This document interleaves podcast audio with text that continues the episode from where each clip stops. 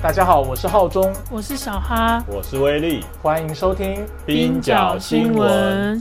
今年三月份的时候，英国最高法院驳回了维基解密创办人阿桑奇的上诉。那阿桑奇的上诉一旦被驳回之后，未来很可能就要面临被引渡到美国受审。那全世界各地其实也很多人在关心这个事情哦，可不可以先请伟伦跟我们介绍一下阿桑奇？他从二零一二年以来啊，他先从厄瓜多的这个大使馆里面被庇护，结果后来被踢出来，一九年到二二年，英国就把他关了三年。现在看起来又可能又会被引渡到美国，请伟伦帮我们介绍一下这个阿桑奇命运多舛的过程，好不好？那二零一二年的时候，阿桑奇接受了厄瓜多当时总统科利亚的一个政治庇护，然后进驻到了厄瓜多驻伦敦的大使馆。那在二零一九年的时候。阿桑奇就被逐出了厄瓜多驻伦敦的大使馆。那个时候，厄瓜多选举以后变天，对不对？换了一个总统嘛。对，那时候的总统就换成了莫雷诺。那莫莫雷诺据说被维基解密公布了他在巴拿马这个国家有所谓的一个海外银行。那他利用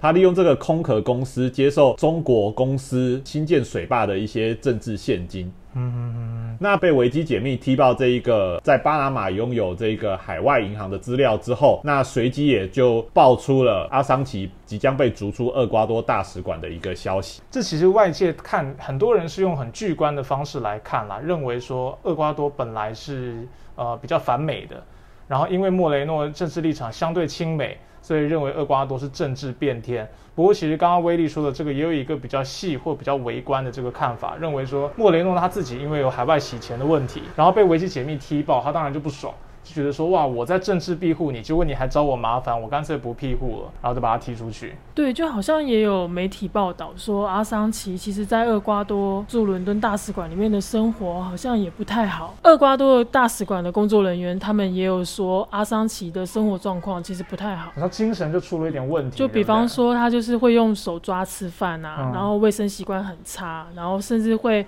把大便抹在大使馆的墙壁上，所以感觉在那个情况底下，他的心理状况跟身体状况都不太好。哎，其实你看最近疫情啊，然后很多人被居家隔离，说居家隔离十四天就要发疯了，对不对？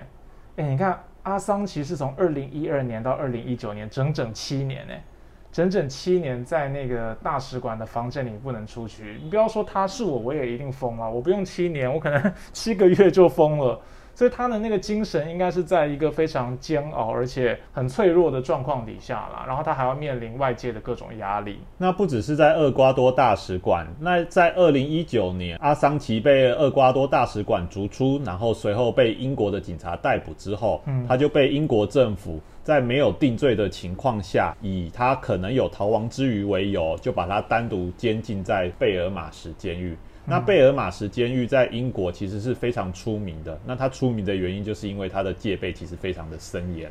那在贝尔马什监狱呢，阿桑奇每天有二十三个小时是处于单独隔离的一个状态，每天只有四十五分钟可以出来活动，所以这个也对他的身心状况造成非常大的影响。这根本是一种折磨啦。对，那入监之后呢，阿桑奇的身心状况其实就严重的恶化，出现了包括快速衰老。体重暴跌、表达能力丧失的一些病症，那心理状态其实也是每况愈下。那阿桑奇本来其实在厄瓜多驻伦敦大使馆的期间，他的身心状态就已经恶化了，那出现了一些严重抑郁的情况。那后来在法院上面呢，他的辩护人更是指出说，阿桑奇其实除了严重抑郁的状况，他还有所谓的自闭症跟雅斯伯格症。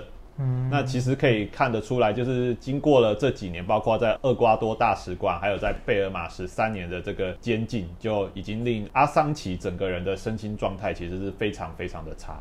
嗯嗯嗯，对我还印象，因为他有被拍成电影嘛，然后他那时候被抓的时候也是帅帅的感觉，然后后来。被逐出来之后，然后呈现在法庭上，就是非常衰老的一个老人。哦，整个人老化，外观都看得出来，白发苍苍。嗯，然后因为阿桑奇开庭的时候啊，都会有一些朋友或者是说支持者到法院旁听，然后进行一些测记。那就会发现说，其实阿桑奇原本给人的印象是非常伶牙俐齿，或者是说非常健谈的。但是在经过了这几年的监禁之后，就发现阿桑奇的语言能力其实已经逐渐丧失了，就可能没有办法讲出一个完整的句子，或者是说在法官问他问题的时候，也没有办法好好的回答。英国这次对阿桑奇的诉讼过程其实也有一点曲折，对不对？一度本来还以为是要驳回，不让他去引渡，但是后来结果现在看起来又要引渡了。对，这一次是英国的最高法院驳回了阿桑奇的一个上诉。其实，在二零二一年的时候，伦敦的地方法院本来是认为说引渡到美国监狱可能会令原本患有自闭症还有雅斯伯格症的阿桑奇他的身心进一步恶化，然后以这个为理由去拒绝了美国政府的。一个申请引渡，而且英国可能也怕他自杀啦，就是他这些有这些精神疾病，如果他真的到时候自杀，会有什么生命安全的危险的话，大家都承担不了这个骂名啊，也怕是。没错，那但是在伦敦地方法院拒绝了之后，在美国检察官的一个上诉之下，英国的高等法院却迅速的在去年十二月推翻了这个判决。嗯，那因为美国的检察官就保证说，阿桑奇如果引渡到美国之后，不会单独监禁他。也不会把他送往戒备森严的监狱，所以据说英国最高法院花了不到十分钟的时间就同意了阿桑奇被引渡到美国的一个请求。嗯，那当然，阿桑奇的团队就接着去提出上诉，最高法院今年三月就驳回了阿桑奇的上诉申请。那最后结果会怎么样呢？目前。在最高法院做出这一个驳回上诉的决定之后，地方法院预计会在四月二十号向内政部提出引渡令。那最后是由英国内政部来决定引渡。所以，他最后其实球还是会回到政治手上啊，因为行政部门必须要签署这个引渡令啊，不是说司法决定就尊重司法判决这样而已。没错，所以阿桑奇的团队目前也打算向内政部提出申请。要求英国政府不应该引渡阿桑奇，所以最后还是看这个 Johnson 会怎么解决这个问题。对，球就回到他手上了。还是看强生政府的内政部会怎么样去应对这个问题。其实，虽然大部分的听众应该都已经知道维基解密跟阿桑奇，因为毕竟是鼎鼎有名，而且这个争议非常多年了。不过，我们还是请威利帮我们简单回顾一下阿桑奇他过去。呃，可以说做的一些攻击，好不好？在我们看来，阿桑奇其实就是维基解密的创办人。那阿桑奇在二零一零年的时候，他做了一件事情，就是他在维基解密的网站上面公布了上千份美国在阿富汗还有伊拉克的机密军事资料。那其中最为知名的就是一部影片，这部影片名为《附带谋杀》。那这部影片的内容是什么呢？它就记录了美国士兵当年乘坐阿帕奇直升机，在伊拉克的首都巴格达上空对平民进行无差别扫射的一个影片。那影片其实相当的惊人。所以，呃，一公布之后，其实也引发了各媒体的报道，然后还有民众的关注，对于美军呃是否有犯战争罪行提出了疑问。我觉得这个东西一公布之后，对于美国在全球上的形象都是一种重创，因为美国一直都声称他不止他不是入侵别人嘛，他是认为这是他是正义之师，他是世界警察，他要去维和去主持正义的。结果这个影像一公布出来之后，对于他过去的这个自我宣称的形象就完全颠倒过来。毕竟当初美国是以反恐战争为由去入侵阿富汗还有伊拉克的，所以这个资料一公布之后，其实也对美国的形象是大大的扣分。阿桑奇其实不是独立完成这件事情的，泄露这些文件给维基解密的，其实是一位名为雀尔喜曼宁的前美军分析师。那他们两个人就被指控共谋入侵美国国防部的电脑。那前者就被美国指控十七项间谍罪，还有一项滥用电脑罪。如果这些罪名全部成立的话，会被判一百七十五年的有期徒刑。而且美国其实是有死刑的。之前有一个这个相关的争议，就是说欧盟是禁止引渡犯人到有死刑的地方的，因为欧盟没有死刑嘛。对，不过英国已经脱欧了。对，现在问题就是英国已经脱欧，所以他不受这个约束了。那其实英国跟美国之间其实签订了所谓的引渡条款，当中就明定了。不得引渡政治犯。对，所以阿桑奇的妻子，也就是斯特拉，在过去以来就一直的呼吁英国政府不应该引渡阿桑奇。其实最近因为乌俄战争的关系哦，美国的立场当然很清晰嘛，而且在世界上不断唠狠话，说普丁是屠夫啊，是种族灭绝啊，而且说俄国犯了战争罪啊等等的。但是为什么这些听起来非常严厉的语言，其实它有点逐渐失去它的重量？我觉得主要就是因为美国的双重标准，因为美国自己过去在伊拉克啊，在阿富汗做这些大规模的空袭，而且杀害平民，最后也证实伊拉克根本没有什么毁灭性武器，从头到尾也是师出无名，但是却已经造成大量人命的牺牲哦。所以全世界的国家机器在遇到类似状况的时候，好像干的勾当都差不多。我们现在看到俄罗斯、乌克兰，其实他们也在对国内的反战异议分子一律都当成间谍处置嘛。两方其实都是做一样的事情。那美国对于泄露自己军事丑闻、军队丑闻的人，真的也是不手软。包含上我们刚刚讲的阿桑奇，还有泄露资料给他的这个前美军分析师切尔喜曼宁，其实他们也都一直在被追杀。刚才提到前美军分析师曼宁，他后来也因为呃违反间谍罪，所以在二零一一年的时候被判处入监三十五年。但是他在服刑七年之后就被当年的总统奥巴马给特赦了。嗯，但是后来切尔喜曼宁他所遭遇的司法迫害其实没有因此停下来，因为在二零二零年的时候，切尔喜曼宁。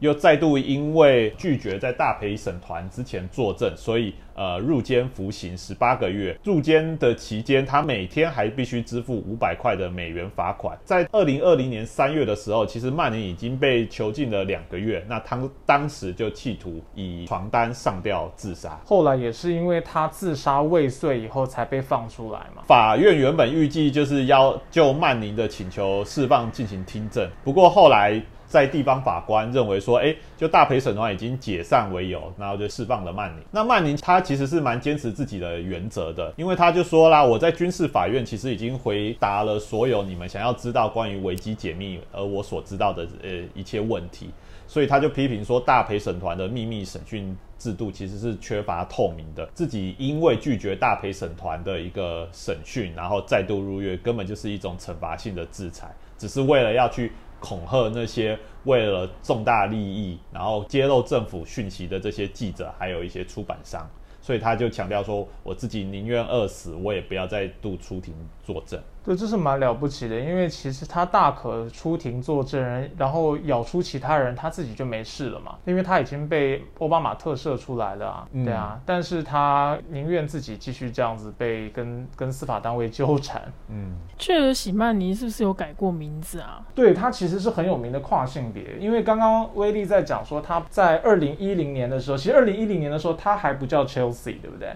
那个时候他叫 Bradley，嗯。布莱德利啦，对，Bradley Manning，对他本来是 Bradley Manning，然后后来变性以后才现在大家叫他 Chelsea Manning。嗯，美国其实有一个学者叫做 Randall Williams，他其实就认为说这个 Manning 非常具有代表性，因为你知道过去美国的同志运动啊，有很多年以来都把争取入伍，哦，我们同性恋跟异性恋一样都可以自由的入伍，把这个权利当成是一种平等的象征，从军权。但是这个运动后来也扩展到跨性别，可是目前还没有成功。那 Chelsea 本人就是一个活生生的跨性别军人，但是从他后来的行为来看，他看起来也没有对军队表现出忠心，就是在正义跟对国家忠诚之间，他选择了他认为的正义。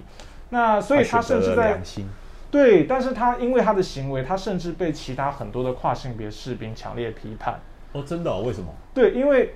想要融入主流社会的人，他反而会更想要表达对国家的忠诚。嗯，就是说，你不要把我当不一样的人。虽然我是跨性别，虽然我是同性恋，但是呢，我比你更爱这个国家。嗯，所以在 Manning 这个事情出来之后，很多的跨性别反而出来自清门户，就是说，哦，他不代表我们，嗯我们跨性别是非常爱国的，我们不会出卖国家利益。嗯，就出现这个问题。那甚至还有人出来否认说啊。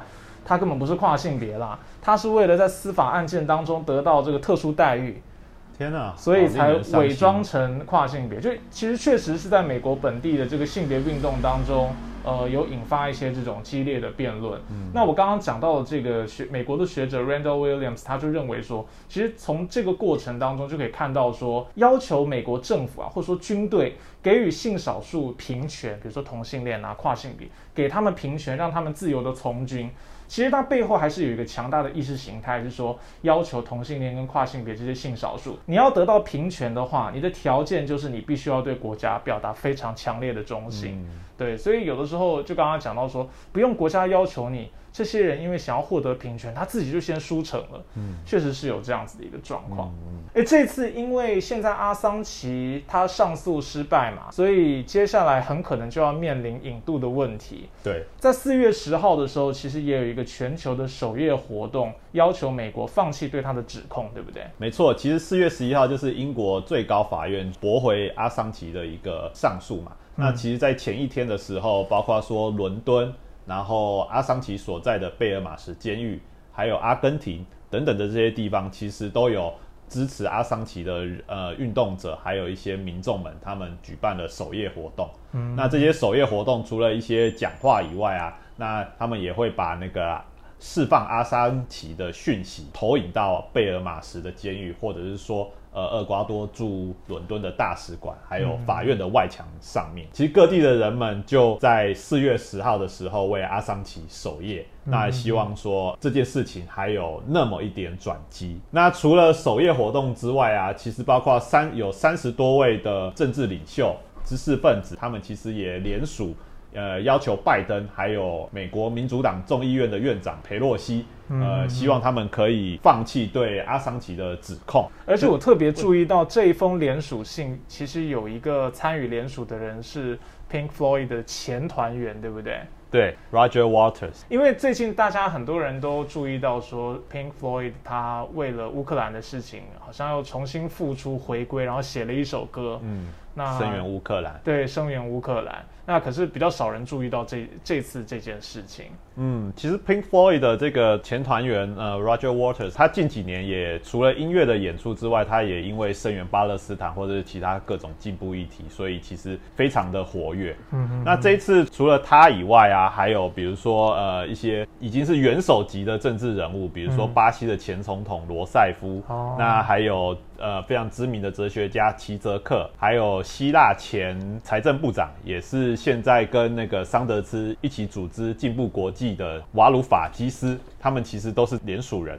唉，不过我觉得还是很困难啦，尤其现在美国整个这个战争的气势又起来，我觉得现在因为大家眼光的焦点比较在欧洲的战争，就很少人在这个时间点回想到美国过去在中东的事情。你看，像拜登去年从阿富汗撤军的时候，可以说是灰头土脸的啊。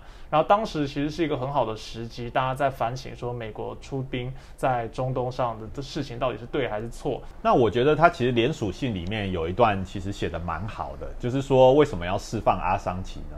就是如果美国释放阿桑奇，其实向世界传递了一个讯息，就是说这些美国非常重视的言论，然后思想还有媒体自由，嗯，那它其实是足以去对抗。任何政府，包括美国在内政府的一个工具。那每个人他都可以自由的表达意见，不担心不不需要担心被报复。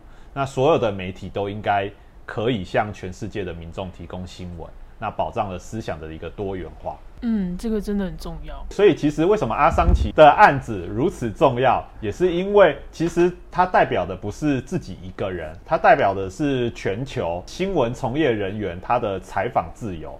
对，你现在看到说俄罗斯，它对于很多国内的异议分子啊，反战的异议分子，就一律抓起来嘛，然后用很严格的方式让大家晋升。乌克兰其实也是。那我们要批评这件事情，我们总得要有一个比较好的范例啊。美国现在先三天两头代表自由社会，代表这个民主自由的世界，说啊，你做的不好。可是你回头一看，美国自己是怎么做的？你到现在都还要把过去踢爆的吹哨者抓回美国引渡受审，那对俄罗斯来讲半斤八两啊！你也跟我干一样的事情，你有什么资格来啊指指点点？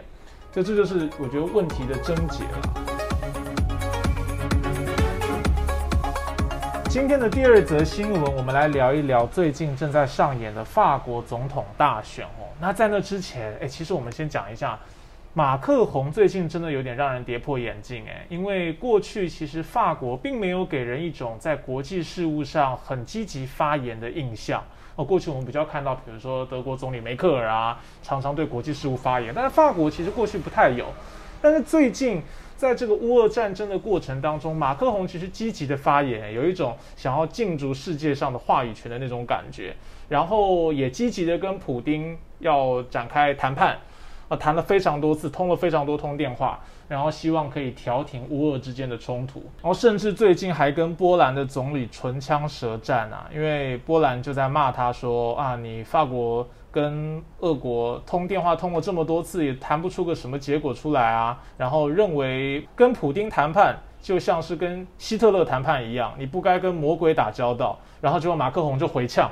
说你这个类比是错误，类比是荒谬，而且你波兰的总理目前这个政权就是一个极右翼的政权，哦，你自己打压国内的性少数 LGBT 社群，所以你有什么资格讲我？哦，反正两个人就吵架。所以现在这个马克宏在国际上面的这个话语跟曝光度其实是非常高的，相比于过去。对，所以这一次法国大选也有专家发现说，马克宏其实一直忙于处理与俄罗斯的谈判，那直到最后一刻才开始他的竞选活动。所以专家也觉得说，哎，马克龙是不是想要借由与俄罗斯谈判，可能取得一些成果，那反过头来影响国内，或者说拉抬国内自己的选情？他可能认为这个对他选情有利啦，就表示他是一个在世界上有发言权、有影响力，代表呃让法国走向世界。对，如果成功的促成俄罗斯乌克兰谈判，或者是说呃终止战争的话，那可能马克龙的声势不止在法国或在欧洲都会大涨。嗯嗯嗯。那在四月十号的时候，法国的总统大选举办了第一轮投票。现任的总统马克宏，他主要的对手是极右翼的国民联盟候选人勒庞，两个人分别以百分之二十七跟百分之二十三的得票率领先了其他的候选人，但是两个人没有一个得票率超过百分之五十。所以按照法国的选举规则，接下来就要举办第二轮的选举嘛。第二轮的选举将在四月二十四号举行。其实这两个人在二零一七年的时候就已经捉对厮杀过一。次了，现在又要再次上演，没错。而且这次也有很多人注意到说，其实法国传统的建制派左右派两大党现在都被边缘化，对不对？整个政坛好像重新洗牌过一轮了。我们知道法国传统是有两大政党的，一个是中间偏右的共和党，一个是中间偏左的社会党。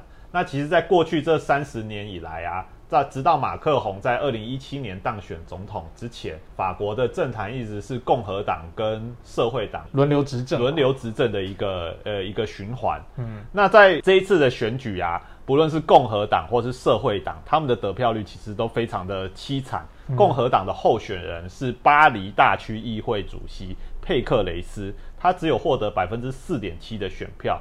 那社会党的候选人是巴黎市长伊达戈尔戈。他的得票率更是只有百分之一点七，基本上可以忽视的一个非常小的得票率了。好难想象哦，就是在台湾的话，就是等于说国民党跟民进党会变成这两个得票率。没错，其实法国的选举跟台湾的选举也一样哦，就是如果你的得票率没有超过百分之五的话，你没有办法获得所谓的竞选费用。二零一七年的时候，共和党跟社会党他们的选情就已经非常惨淡，那也不得不开始变卖一些。党产开去筹措他们的党务呃竞选费用，那不错，党产没有被没收是不是？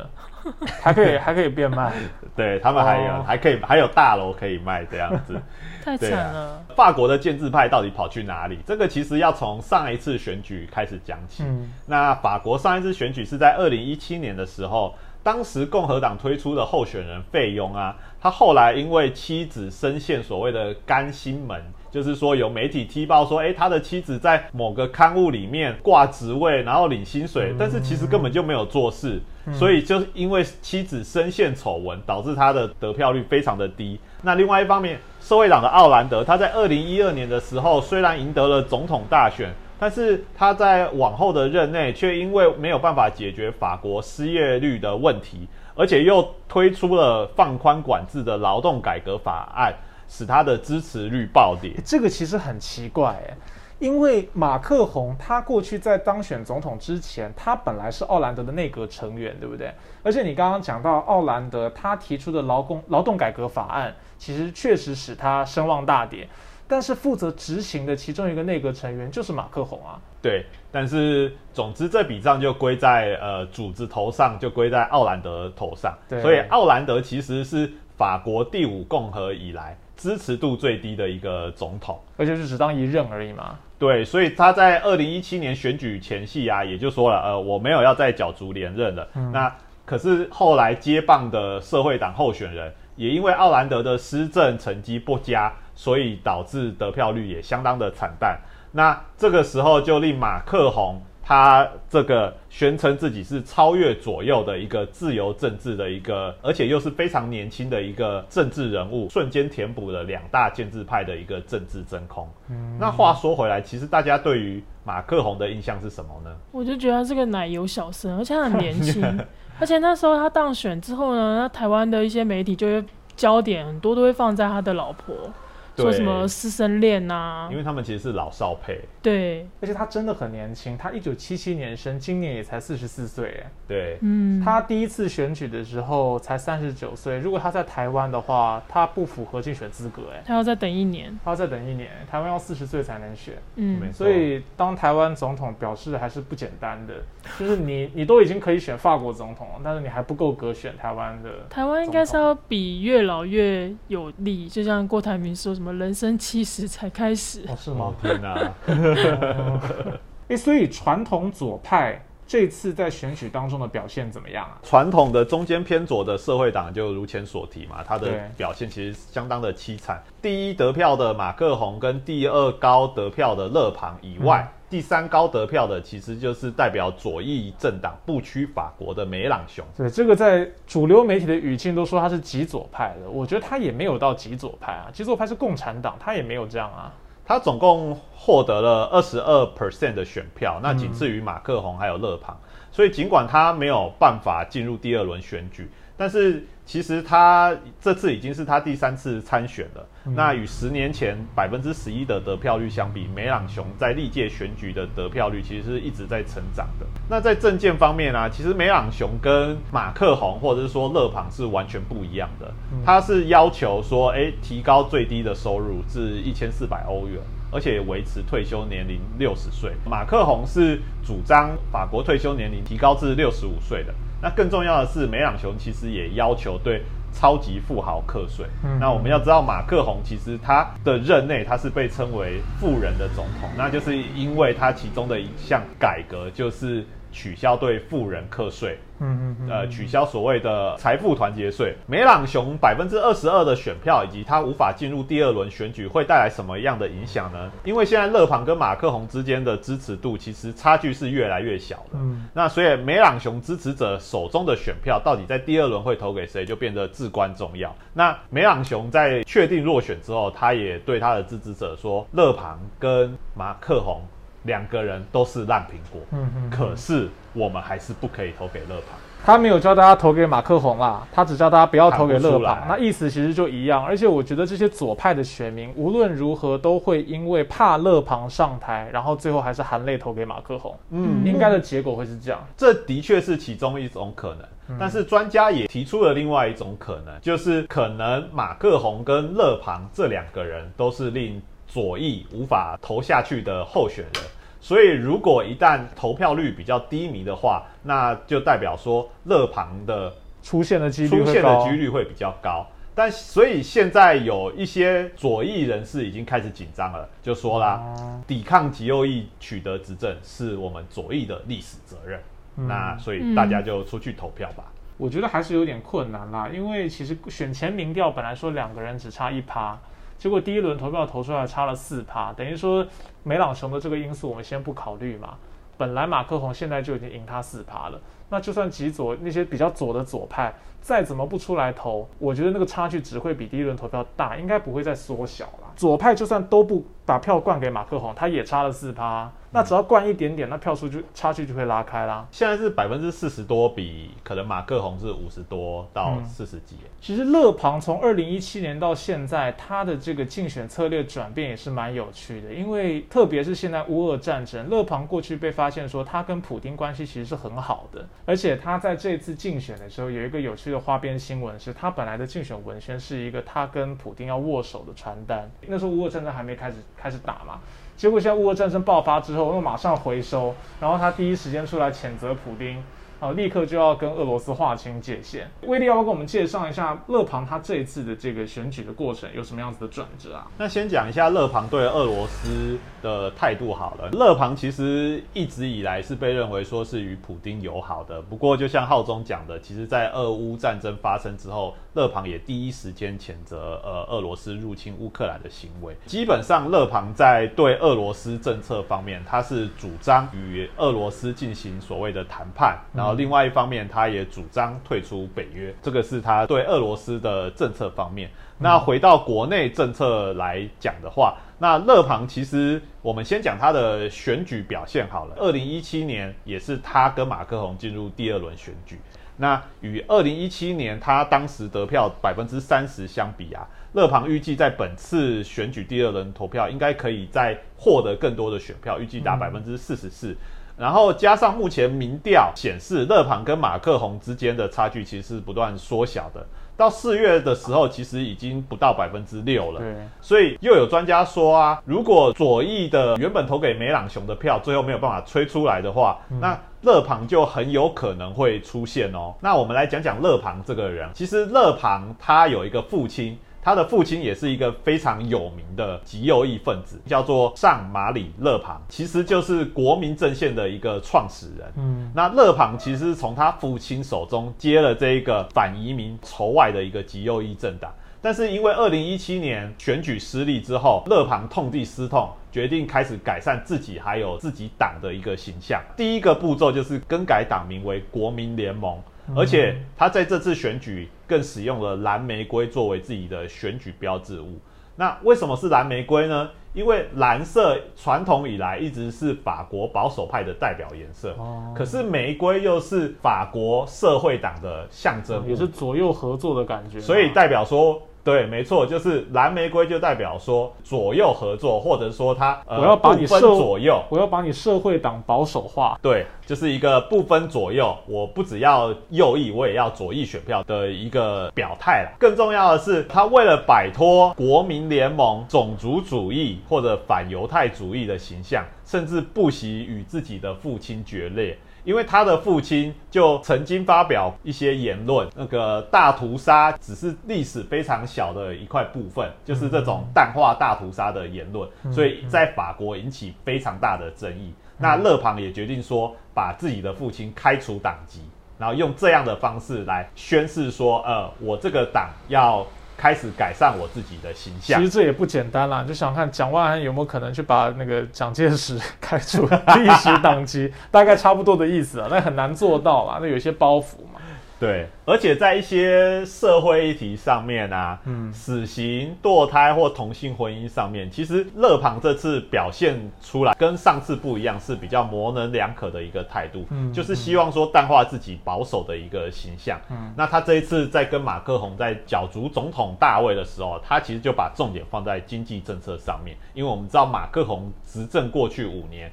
呃，被称为是富人的总统，在经济上面被劳工团体或者说一般民众所诟病，所以勒庞也提出了一些看起来好像比马克宏更左的一些主张，包括说他就希望废除就是奥兰德时期的劳动法，然后而且维持每周三十五小时的工时，嗯嗯，而且他也主张说高速公路国有化。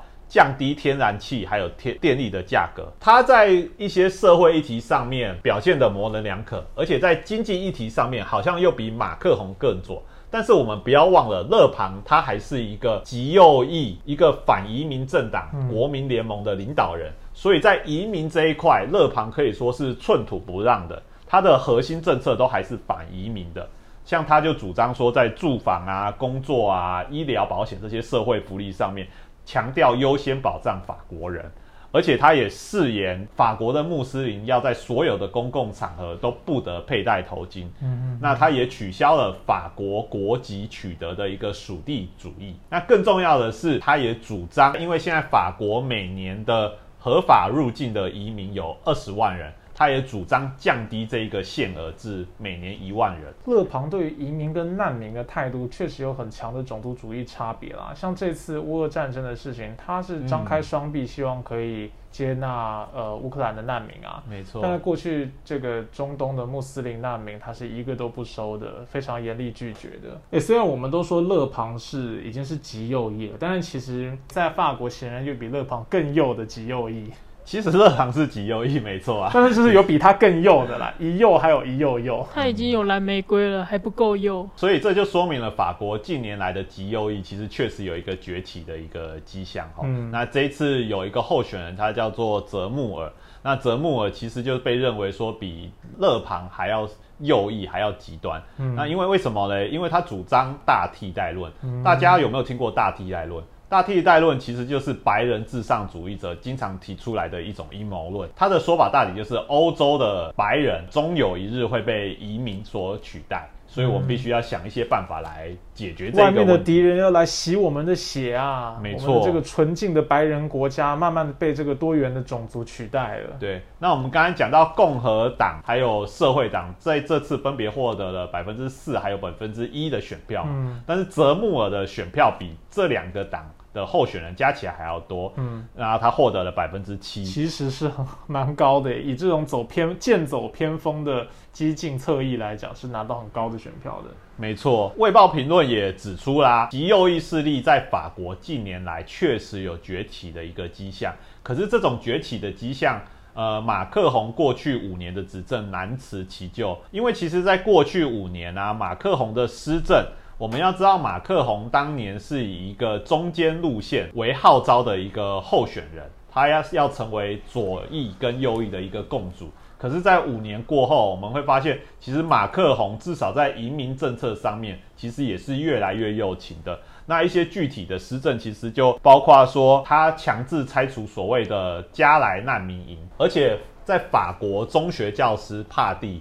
他因为在课堂上展示了讽刺穆罕默德的漫画，后来不幸遭斩首之后，呃，马克宏政府还有政府里面的官员也开始提倡所谓打击伊斯兰分离主义的一些政策，而且甚至开始进行所谓的猎巫行动，也就是把那些支持穆斯林或者是说伊斯兰的一些学院里面的知识分子，把它抹黑成伊斯兰左翼，哈，或伊斯兰分离主义。然后扬言要调查这些人，所以其实，在五年期间，马克宏的移民政策或是针对国内少数族群的政策，其实是跟勒庞是越来越相近的。其实马克宏这种说要超越左右的前进运动啊，他这种路线就让我想到以前英国有一个首相叫布莱尔嘛，第三条路。对他那时候就提第三条路，然后你知道第三条路当时他的国师是谁？是社会学大佬基登斯啊。嗯，然后基登斯那时候还跑来台湾。今天是跑来台湾，就变成陈水扁的新中间路线。嗯，所以所有的这种宣称说要走中间、超越左右的，当然台湾那时候更奇怪，台湾根本没有左右矛盾嘛。台湾当时其实主要政坛上根本没有左派，因为被基登斯搞了一个新中间路线。但是总之我要说的是，所有这些宣称自己要超越左右的这种改良主义，看起来走到后来走一走，走了走一走，最后都变右派。阿扁坐牢，基登斯不用负责吗？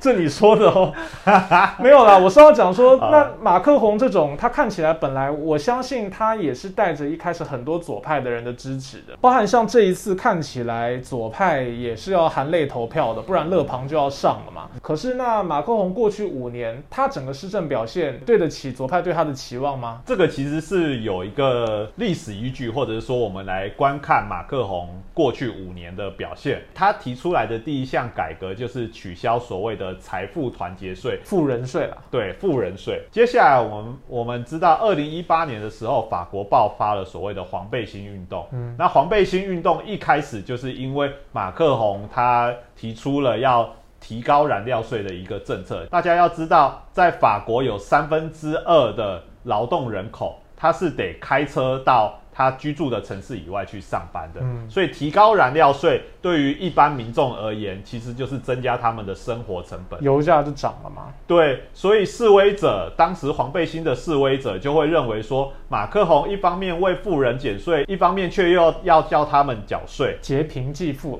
那在二零一八年的黄背心之后，马克宏其实还是继续推动他的所谓的经济改革。那接下来就是动到法国的养老金。那我们要知道，法国的养老金其实有各式各样、非常多元的，它的不同的职业种有不同的养老金制度，甚至包括说芭蕾舞者或者是说铁路工，他有自己的一个养老金制度。那马克宏就扬言说，我要取消这些特别的退休金制度。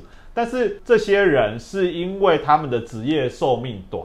所以才会有比较优渥的退休金。嗯，那马克宏提出的养老金改革，他就说啦，我要用计点制的方式，那以年资作为点数的计算基础，用这样的方式拉平所有人的养老金。就有专家去计算马克宏的养老金制度会让所有人养老金平均都降低减少百分之三十。所以简单来讲，马克宏减少养老金的一个政策。在当时也引发了非常大的不满，那最终就引爆了法国几个总工会呃联合大罢工。所以其实我们回看马克宏过去五年的经济政策啊，它其实是引起一般民众，比如说黄背心，还有工会哦，工会代表的劳工阶层的十分不满。那这些人到底有没有办法在四月二十四号含泪投票给马克宏呢？这件事情是有待观察的。梅朗雄的二十二趴不确定会不会留给马克宏，但是泽穆尔的七趴一定会给勒庞的。对，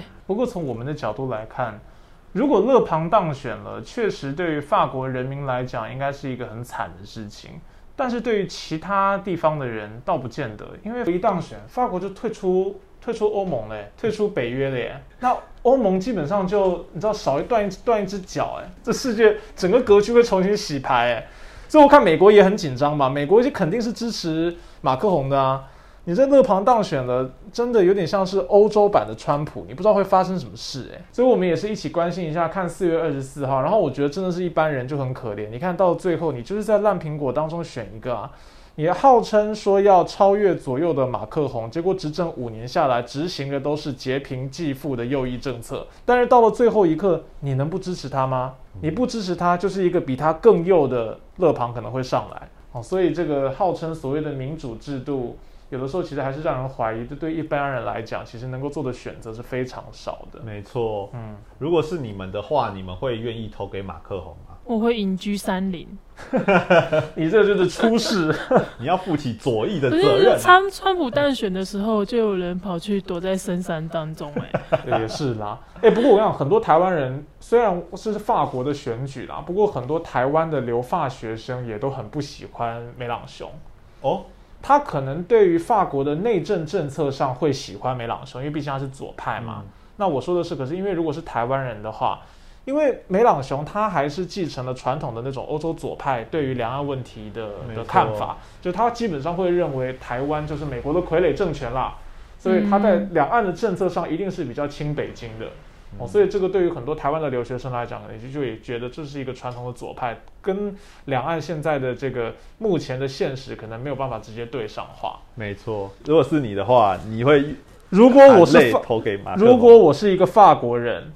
我会含泪投给马克宏，因为我会觉得让勒庞当选会更可怕。但是如果我是一个台湾人，可是我却莫名其妙的拥有法国的投票权的话，我会投票给勒庞。